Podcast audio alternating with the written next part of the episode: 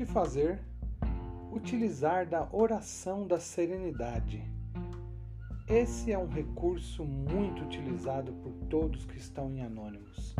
A oração da serenidade, para quem não conhece, ela está escrita na sua forma completa e diz que concedei no Senhor a serenidade necessária para aceitar as coisas que não podemos modificar, coragem para modificar aquelas que podemos e sabedoria para distinguir umas das outras. Esse simples trecho, essa oração, ela tem um poder enorme para nos auxiliar a voltar para o que a gente realmente pode fazer por nós mesmos, ou seja, vamos ter serenidade para aceitar as coisas que não podemos, coragem para mudar as que podemos e sabedoria para distinguir o que, que a gente pode e o que, que a gente não pode. Geralmente, nós só podemos modificar as nossas atitudes.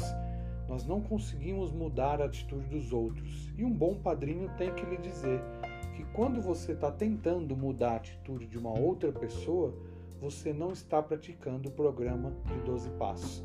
Sempre, isso vai sempre acontecer no nosso dia a dia. E precisamos lembrar né, que nós não podemos e precisamos ter serenidade para aceitar essas coisas e as condições que nós não podemos modificar. E a oração ajuda a gente a se conectar. A oração da serenidade é quase que uma chave. Em algumas pesquisas científicas recentes, saiu-se uma publicação que diz que quando se analisa o cérebro de uma pessoa que está fazendo a oração da serenidade, no mesmo momento se percebe que ela se conecta com uma área do cérebro onde a busca de mudança e de comportamentos ruins está sendo transformada. Então, a oração da serenidade, quando usada no momento de dificuldade, ela pode ajudar você rapidamente a se conectar com o programa e com as novas questões que você está implantando na sua vida.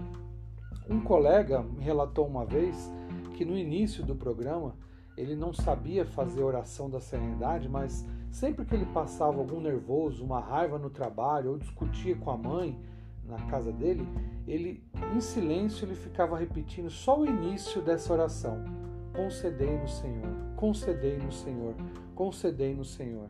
E só dele repetir esse início ele já sentia que aquela raiva, aquela vontade de beber, de usar passava, e ele se conectava com algo bom, a qual ele poderia né, tomar uma melhor decisão e assim seguir o seu dia.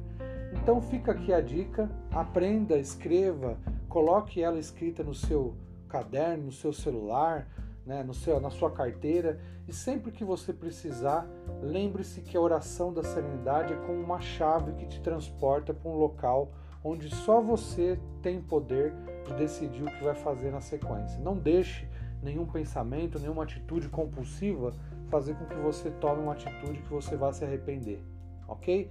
Utilize da oração da serenidade. E vamos para a próxima dica.